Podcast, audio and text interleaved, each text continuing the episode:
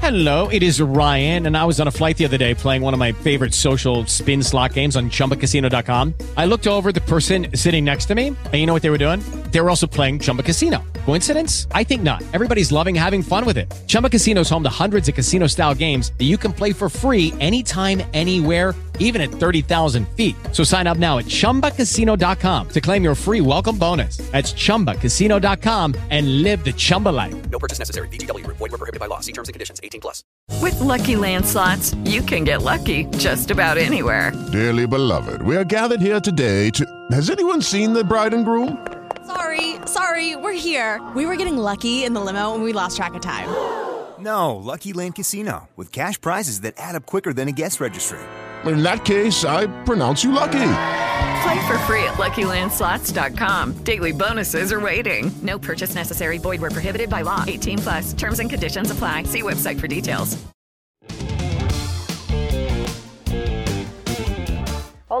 Edição da noite do 2 Minutos Band News está no ar. Eu sou Isabel Mega e te trago agora as principais notícias de momento. Vamos começar com notícia boa? Já decolou de Varsóvia, na Polônia, o avião da FAB que traz de volta para casa 42 brasileiros que deixaram a Ucrânia. A gente conversou com um deles, o técnico de futebol Albani Ribeiro, que disse que a expectativa é para descansar um pouco mas que ele espera voltar depois para ajudar o povo ucraniano. O KC-390 traz ainda cinco argentinos, um colombiano, 20 ucranianos e 10 bichinhos de estimação. Eles chegam amanhã, a partir de meio-dia, em Brasília. Sobre o conflito em si, foi um dia de movimento intenso de saída de refugiados por corredores humanitários, alguns cruzando o país até em pontes improvisadas. E teve mais foram divulgadas imagens de uma maternidade bombardeada no sul da Ucrânia.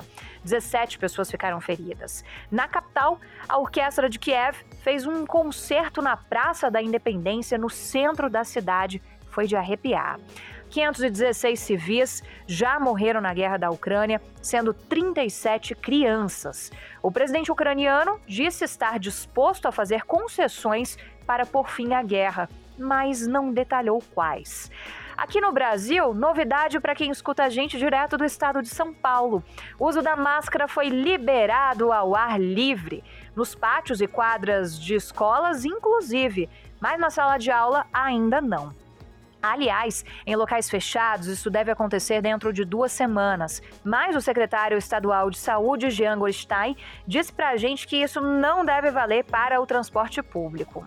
E mais uma vez foi adiada a votação dos projetos de lei que podem ajudar a conter a alta dos combustíveis. O relator se reuniu com o ministro Paulo Guedes, as perspectivas eram positivas, mas tudo mudou porque o próprio governo ficou de apresentar ali algumas modificações.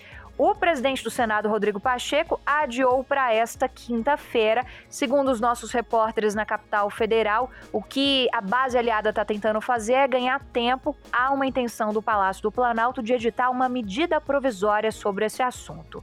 A conferir.